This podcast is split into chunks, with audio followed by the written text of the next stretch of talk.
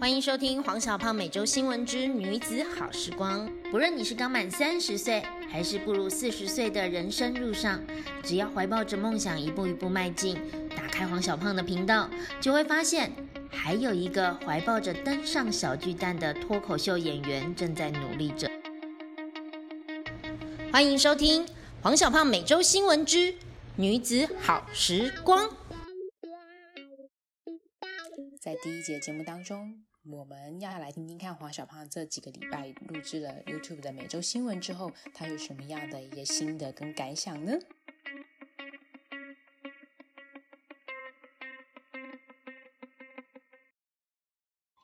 我们的团员有一个叫瑞瑞，他是做电商起身的。他说，YouTuber 都要就是的 YouTube 影片会呃起来，他有一些分析跟我分享，就是你要想着你的 YouTuber，你的这些影片是呃给谁看的，为什么看，然后什么什么时候看，然后他就问我。说每周新闻你要有这些东西啊，你怎么做脱口秀很厉害，你都知道人设，然后你知道大家的这些东西要怎么搞，你都很厉害。啊，你怎么自己做 YouTube 影片的时候，你就没有去想这些事情？然后我就回答他说：第一个，我要先找到做 YouTube 影片的热情，我找不到，所以我要先解决这件事。那我很搞很很感谢轩宇先陪我走过这一段，让我现在起码每一对每一周都有东西，不然。连开始都没有开始，我找不到那个热情啊，因为我喜欢的是人类啊。嗯。所以，所以，所以我搞不懂，所以我必须要先。那当，所以所有的东西，不管你做什么事情，你都先要找到那个热情的来源、动力的帮扶，你才可以继续下去。好，我现在找到了，觉得还蛮有趣的。然后，甚至有一些人会会在呃 YouTube 的留言底下留言说，每周都在期待。你知道我这一周就是稍微迟了一点，因为我们礼拜六就是录 Podcast。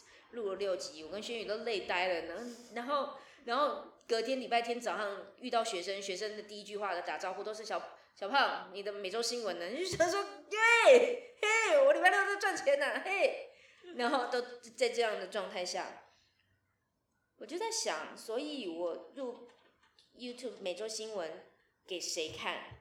或许就是的年龄，每一个意见领袖也能影响年龄。其实跨幅都不会多大，就是你的年纪的往上五岁，往下五岁吧。差不多。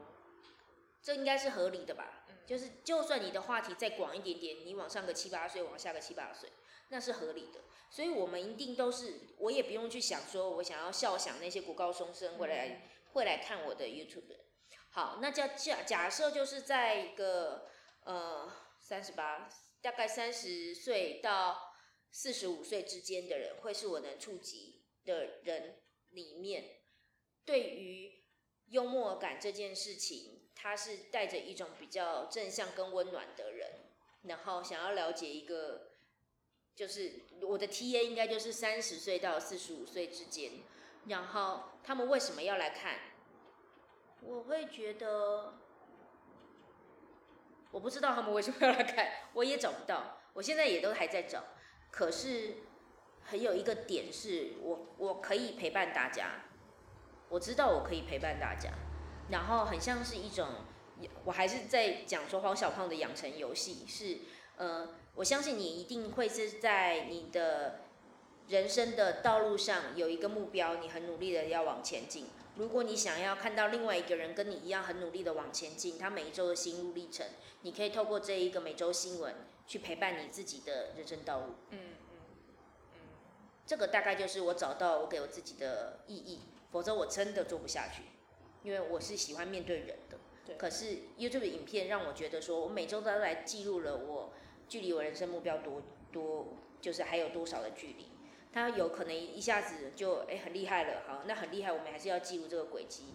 所以，所以可能你还没有到达你人生很厉害的那个阶段，那你会看到另外一个 跟你一样很 stubborn 的人 还在，也是很辛苦，但是还是很乐观正向的在面对这一切，那就是陪伴吧。嗯嗯，所以什么样的人回到什么样的人，就是三十岁到四十五岁，其实是有梦想的人。这梦想，这梦想并不是一定要像你一样想要站上小巨蛋小脱口秀，这么伟大，对，不一定这么大的一个。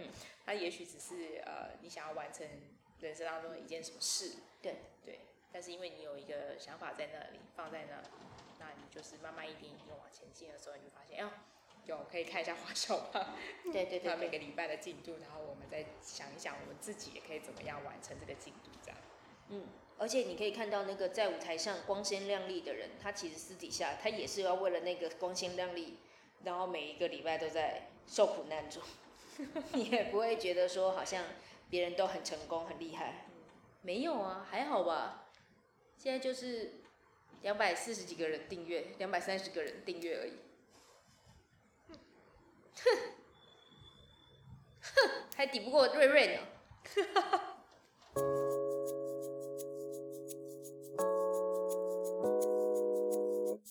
我的最近的粉丝专业啊，就是呃，因为很久没有拍我自己，呃，通常粉丝专业都这样，只要是自拍照，然后好好看的那一种，然后他的按赞数就变变多，嗯，然后但因为你知道，从带小孩之后，你的关注焦点就不是在自己身上，对所以就没有那么多自拍，自拍都是一种、好，我要上班了，来，然后拍一下这样的状态，大部分手机里面随便翻都是小孩的照片。然后一直到黄聪林来跟我们拍了一张全家福的时候，那个呃按赞数又变高了，然后就觉得说，所以现在这个粉丝专业你们来看是看黄聪明还是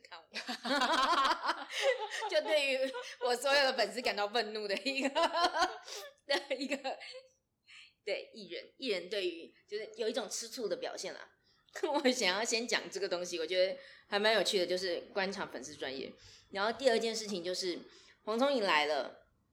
然后他他一来就是来访问我，可是问题点就在于，我其实觉得所有的东西关于小孩的疑难杂症，他都已经讲过了。嗯嗯，所以一开始我很 K，就是我没有什么要问你的，黄医师，我很希望你来我家，但是我没有东西要问你啊。我小孩就头好重壮，就是他到现在还喂母乳，然后他就是一直都表表现的还蛮健康的，他他没有什么看医生，真的我蛮蛮庆幸这件事情，就是他没有。他没什么感冒的经验，我每天还要就是吵着要出去玩。对，每天吵着要出去玩，而且每一天都有玩至少一两个小时的运动时间。对，是一个很很健康的孩子。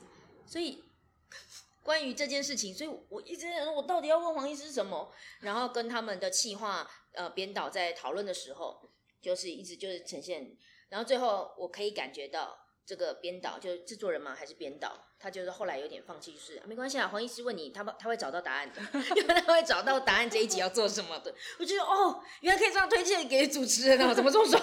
好啊，那我们就这样来吧。所以，所以我们就就在聊完电话之后，我们的结论是没有结论，就是黄医师来吧。果然黄医师来就是就是感觉我们就已经有一个方向，毕竟他是皇神嘛，他就是很聪明，然后就是坐下来，然后呃。跟就是都可以跟小孩玩，可以跟大人聊，哇，很厉害的存在。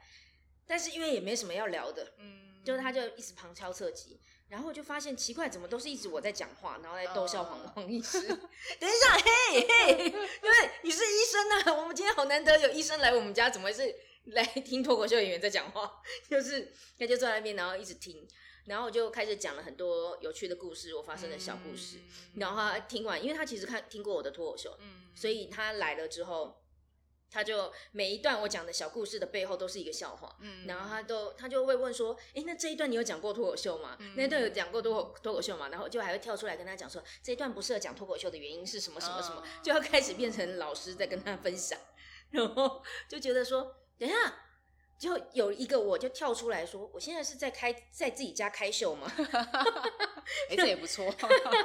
为什么我会在自己家开秀？嘿嘿，你来我们家家访，你应该是医生，你要解决我的问题，但是我没有问题，所以只好我一直讲话。可恶啊！就遇到这样的，因为你认识他的好生妈妈，就是一起录影嘛。然后他现在这个新的节目，那你觉得在这两个节目当中，他的形象是有什么不一样？他也是哦。哇塞！我觉得他在那个温暖，然后又聪明又有智慧的这件事情，就是跟陈时中部长有一种同一个，就是难怪这样帅啊，黄神 呐比较帅，黄神比较帅。你怎么知道陈时中如果就是再年轻个二十岁？等一下，陈世忠年轻个二十岁，跟黄聪明差不多大嘛？差不多，差不多。应该是我们爸爸稍微大大一点，大一点点，说不定也是 OK 的。哦，黄神，哎，但话说我们再跳题，再跳一个题，就是 有我的粉丝看了那个我们的全家福的照片，然后就说就是小美比较帅，然后 我有很认真的说哇，你讲这句话我回去一定要带给我先生，然后而且我们。通常，身为一个脱口秀演员，最聪明的就是这句话要用在合理合理的时候。对，也就是说，当小美有一点点皱眉头、有点不爽的时候，比如说小宝又在那边，然后他又要俩公说：“哎，你知道吗？我粉丝说你比较帅。”然后那一瞬间，整个家又回到一种平和的状态。这是就是这段时间，接下来你可以就是好好的。呃，安抚家事的一种。对对对对，我们都储存笑话，就是为了当生活有不如意的时候，赶快拿出来用。比如说不知道问红尘什么问题的时候，就拿笑话来搪塞；然后先生有一点要生气的时候，我们又拿笑话来搪塞。所以，所以红尘就是就是来到我们家，就是还蛮开心的。我觉得他在温暖派暖男真的是无误。嗯，那我觉得我也是。我也是暖妈妈啦，只是我就是比较嬉笑怒骂 这种嘿嘿嘿的路线的，所以整个访谈的过程是很愉快的。然后，当然我们也马上就聚焦了，我们可以聊什么东西。第一个是因为我跟先生都是译文工作者，所以我们最个别的点就在我们时间不固定，时间不固定的双亲要怎么带小孩？嗯嗯。因为我们六日一定就是很忙，对啊，然后我们一到五就是比比较有可能闲，但是我们最忙的时候其实都是最好是大家下班时候，我们是那这样子怎么带小孩？所以呃，加上先生又常常出差，所以他就锁定这个东西来聊，然后等于是我们没有要问他问题，他好像也没有要回答我们什么，但是就是聊这种状态，嗯嗯，借由我们的故事来聊这种状态，然后呃，另外一个就是聊，因为我本来想问他自然离。然后他就说：“哦，自然离乳，因为我小孩两岁，我还在喂嘛。那他就说：哦，自然离乳就是自然离乳。这到底有没有回答？喂喂嘿，我终于想到问题要问你，结果你还是没有回答我。看我多生气！然后就觉得，哎，你说的也有道理，自然离乳就是自然离乳。他没有回答我的问题。”他就说，反正小孩就是会离乳，然后就是就那一瞬间看着他的眼神，我就被说服了。然后我事后再回想，就觉得哎，我被糊弄了。但是也 OK 啦，就是他他的意思就是说，其实没有要强制，不用不用强制。如果我心有余力，那我想想，对啦，我心有余力。那我们就是想要缩短那个时间，快速赶快达到快的自然离对对对，不是吗？那他就会觉得这样就不是自然离 乳，就不自然。对，所以你看。是不是这种聪明的人的逻辑？你就觉得，但是他其实整个也有在关于李鲁，他好像也有讲到。但 anyway，他就不不，他就聊一聊，然后就问我，就是所有的状况，就比如说被呃小白点啊那些的状况，然后就发现我有乳腺炎，他发现他的节节目有没有做到乳腺炎哦，所以他就觉得哎这块可以聊这样子，然后就开始提供我的故事。然后他就一直笑，一直笑，所以我就说嘛，我就开秀了，然后就是整个我的奶居居了，啪重演。对 对，我的奶居居他有来看吗？没有啊，看的是胖十年。对哈，所以他就会问说这个有没有讲，那个有没有讲，那个有没有变成你的二十四小时那个通乳师的那个故事？对对对对对对对对对，他就他很好奇那个东西，就是十二点然后奶乱喷，他很好奇，他就说有这样子的人物哦，然后可以可以，然后就问的巨细靡遗，然后我也跟他讲，我也跟他讲说。就是我在月子，他就说那这样不痛吗？我说他不痛，因为是他说真的不痛。我说不，这是相对级，嗯，因为我们在月子中心的时候 就太痛了，所以所以那个到府服务的通乳师你就觉得他真的不不算痛，嗯，然后在月子中心的那种是。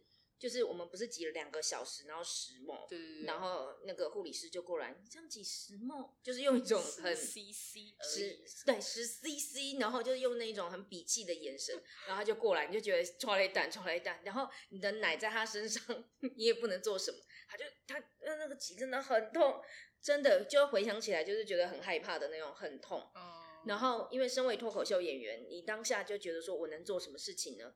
我能怎么样讨好眼前这个正在对我的奶呈现一种临时状态的人呢？嗯，那脱口秀演员的唯一的优点就是幽默感很强。嗯，所以我们就是讲笑话，看看他能不能讨好一下他。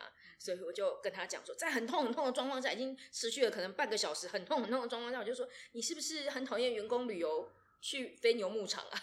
然后他就大笑了，然后他就下手轻一点了，然后就觉得我达到我的目标了，然后就把了这一整段故事讲给黄聪明听，他就听得很开心，就觉得等一下，我现在讲第一个笑话了吗？我要收费吗？然后第二个笑话是，就是一开始因为我有小白点，然后。很痛，非常的痛，所以在这种很痛的状况下，我就想说我要去看医生。可是那个时候还不知道泌乳医师、毛毛医师，我不知道，所以我就想说我应该要挂哪一科，我就挂了胸腔外科。这个可能 他大笑，你知道吗？他整个是拍桌子的大笑。我说等一下，我哪里错了？不就胸腔外科吗？他就说对，这只是胸腔，这需要名词解释。对，他说你这个就是字面上的解释。我说对呀，那就是字面上的解释嘛，胸腔外科。然后他大笑了之后，我说等一下，你还别着急着笑，因为我一到那边，因为我真的太痛了，我觉得我终于看到医师了，我终于挂到号了，所以我一坐下来，第一件事就是把我胸部翻开来给医师看。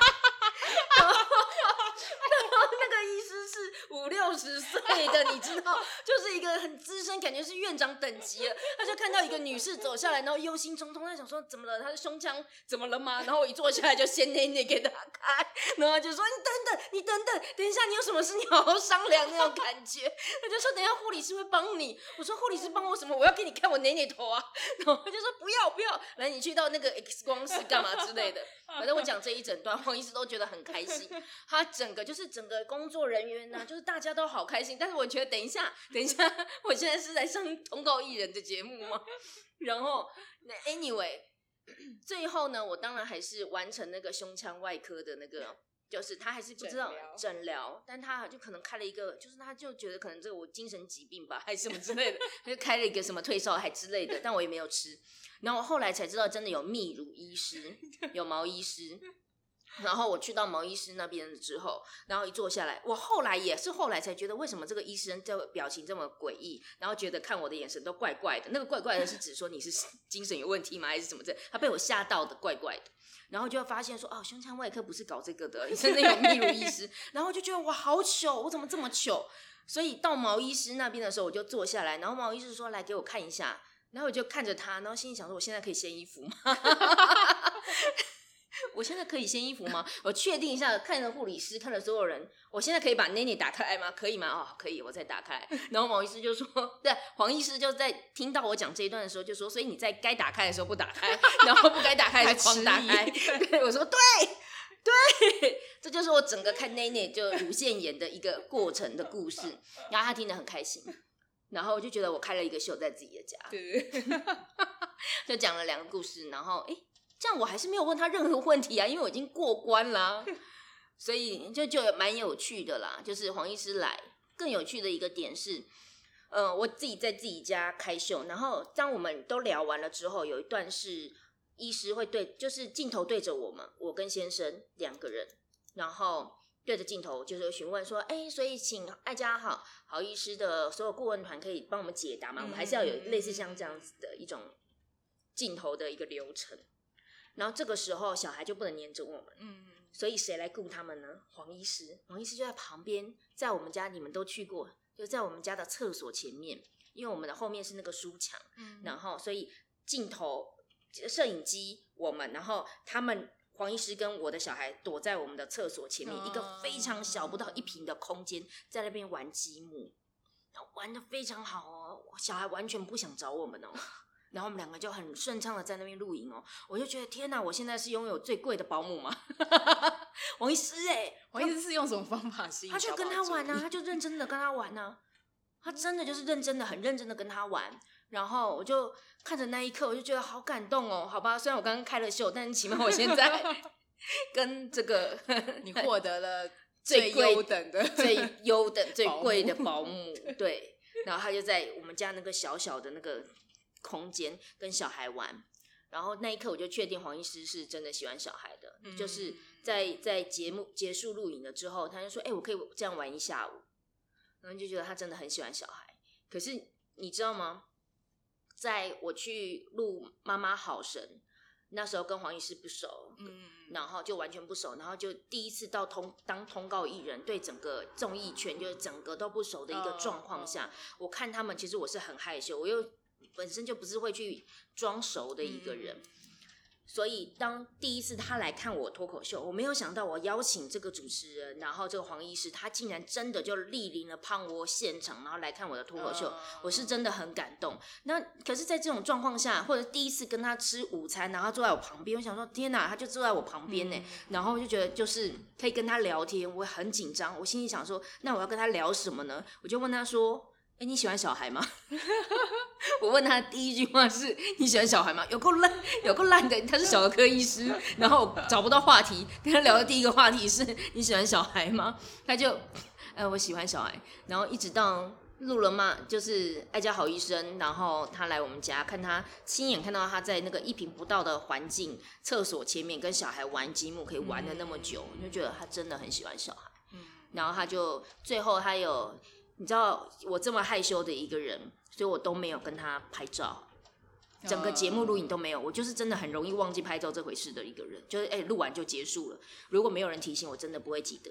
是他提醒的，他说：“我可以跟你的小孩拍照吗？”你看这个人真的是暖男呢，他用一种这种方式来去提醒你，我可以跟你的，就是我可以跟小霹雳拍照吗？跟小宝拍照吗？然后那些人想，对我忘了拍照，我这个蠢。然后是用他的手机拍的，因为我没有带手机在线我家，然后他就他就啊就是请制作人帮我们拍了一下我们那一个全、全家福的照片，然后拍完了拍好几张，然后才走，然后呃事后还有留一些留言说，啊真的很好希望下一次再去你家玩这样子的，就觉得好有礼貌，好温暖哦。那你真的会来吗？就是怎么可以客套都这么？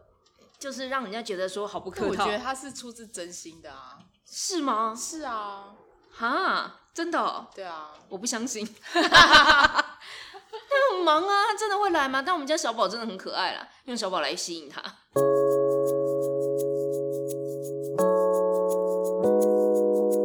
脱口秀演员很重要的心理特质是要能够发现好玩的这件事情，或者是你的观点是你要能够跳脱出来比较正面正向。没有哎、脱口秀演员大部分都负面负向，正面正向的是只有 我这一派吧，而且为为之就是人数很少，嗯，真的比较正面正向的脱口秀演员非常少，因为我常常讲的一件事情是，其实负能量才是帮谱，嗯就是你对这件事情你感到生气，你才会有动力去做下去。嗯怎么会没有人怎样怎样怎样呢？然后你就会想要做下去。嗯，如果事情都发生的很顺遂、很很正面正向的时候，你不会，你不会，你会反而就是、呃嘿嘿就觉得很开心啊，每天，所以你反而没有找找到动力。所以我觉得不是讨厌生气，而是把生气转换成你的一个帮谱来源，嗯这样才能引导生气的这个能量去到它正确的轨道上面。嗯要不然我们就会一直很讨厌生气的自己。嗯然后那那他有没有办法就只能生气了，然后就一直都，所以其实我常常，比如说我去综合上个礼拜去综合高中演讲的时候，我就会去引导国高中生们，你怎么使用你生气的力量，去探讨你自己的人生直至在哪里，你对什么东西最有动力来源，因为这个在你选填科系的时候就很好去，可是大家都会跟，哎你喜欢什么，你热情是什么，对啊对啊，都会用这种方度去引呃这种方式去引导你，你的你最喜欢做什么事？可是有时候很难呢，因为就什么事情都十几岁的时候，对知道我最喜欢就是睡觉、哦，对啊，打电动啊，那打电动，所以每个人都要做电竞选手吗？那我也不一定能够承受电竞选手的压力啊。对啊，所以或许另用另外一个，比如说，呃，我那天在综合高中引导的时候，同学上台，然后他说，呃，他就在讲政治，然后我今天就是让大家都有这个平台去上台发表意见，重点是发表意见，重点不是你意见的内容是怎么样，所以你可以是正派或者是反派或者是什么都可以啦哈。那我现在要讲的事情是。所以，当他讲完了他的政治立场，其他的全校的师生们都会捏一把冷汗，哇！因为他是在学校的讲台上面讲了一个政治立场的言论，那这样子是不是呃政治远离校园这个概念就会没有？所以所有人都会捏一把冷汗的状况下，我是这样说的，我是说，所以我们可以从这一件事情，当你有机会上台发表意见的时候，你的负能量来源来，你生气来源是来自于你对政治的不满意，代表你很有可能未来会去做一个社服，嗯或社会议题，或者是政治。相关的工作，鼓励你去做公务人员，因为你就是你要做了公务人员，你才知道原来政治是怎么管是怎么玩，怎么管理众人之事，嗯所以它就是你的动力来源。接下来你在选填科系的时候，你就可以想政治系你要不要去做嘛，或者是呃社会服务相关的科系，你都可以去想。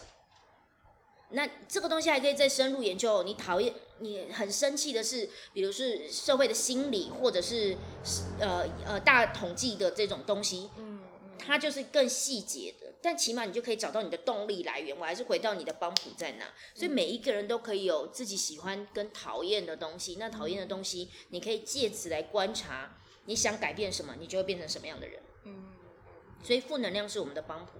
那脱口秀回到刚刚的问题，脱口秀演员其实是很创作来源也是来自于负能量，因为你的创作你要写下段子，你一定是对这件事特别有感，嗯，他所以他一定不是好好看。对，好听，它一定你会有一个，呃，会很有感觉。通常都是一个不好的事情，你才会特别有感觉，你才会想要写下来。嗯所以其实其实幽默感很容易是来自于负能量，很容易。但我不能说，我只能说很容易，但我不认为是全部。嗯所以像我就是经过了转环再转环，我知道那个负能量，比如说生产的痛，比如说我奶奶很痛，然后我还找不到医师，我就觉得没有人可以帮我解决，我应该挂哪一科吗？类似像这样子，然后我做了这样的蠢事，可是我是转环再转环，就觉得这件事很好笑。嗯嗯那我们就去挂胸腔外科，然后觉得自己很蠢。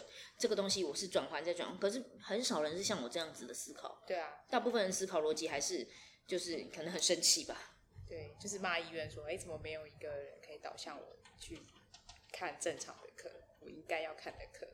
对对啊，所以大部分人对于犯错的时候的态度是生气的，因为不能生，因为不能犯错，因为这是台湾表达教育教我们的啊、就是不要犯错。可是是是我这一派我的逻辑吧，我觉得幽默感应该就使用在人生不如意的事情吧，所以所以我看待自己出糗的包容态度蛮异常的。然后我面对团员的呃段子出错的状况也蛮异常的。好，那就是我觉得是从学习上位者或者是引导者，他应该要学的更就他应该要学到的东西应该是容错。嗯嗯嗯，我越能容错，我越有机会引导他；我越不容错，那我就只能灌输他是正确的跟错误的，那他就更没有机会去学习从错误中成长是什么意思。嗯哼，所以是我怪，不是别人怪。他是一个积极的态度，可是我我的态度反而会是，所以当小宝出现了一些行为一点点的偏差，比如说教养问题一点点偏差，我反而会去想他是怎么样会有这些习惯、坏习惯那些东西，那我们怎么样在我可以接受的范围内去包容这个东西产生，然后再顺时间嘛。你跟小孩就是要花时间相处的，你现在很快的纠正他，然后他也不知道自己为什么犯错，跟花一点时间，然后让他慢慢导向。除了安全问题，安全问题没有得解决，对对对，但其他的东西就是用时间呢、好像我觉得老师常常会有一种疑问是，呃，老师如果要管理一个学校、管理一个班级，他没有时间，他会被时间的这个压力，给 push 到他必须要说一是一，说二是二。但其实他是我的孩子啊，他是我的团员呐、那我们我们看待时间的方式，可不可以更更有余韵一点？嗯嗯嗯，就是不是急着现在你就要马上变成那个我心目中完美的小孩，嗯你不可能没有完美。好，那我们就是怎么用时间慢慢的陪他，所以才回到黄医师的状况下，我不会觉得我好像有什么迫不及，就一定要赶快解决的问题。遇到医师我就赶快扒着他，赶快问，倒不会，就是反正时间，如果这个东西长呃已经出现了几次的，五次、六次的、十次的，我都还没有办法去去对付我的小孩，或者是去纠正这种状态，那是不是我引导问题？我有引导问题，好，那我要赶快问医师，我可以怎么引导？因为是我的问题哦，不是小孩的问题。所以我的想法是这样。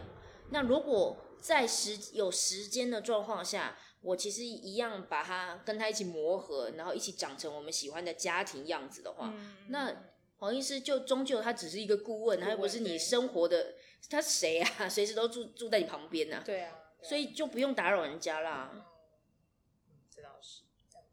但我很喜欢我自己。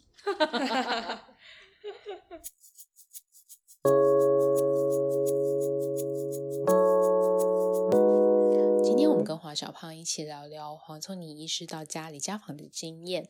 然后，其实一个脱口秀演员真的要随时储存我们好笑的一些事情哦，那可以让家庭更加的和谐。那我们也大概了解到黄小胖为什么会做 YouTube，那其实是来自于一个陪伴。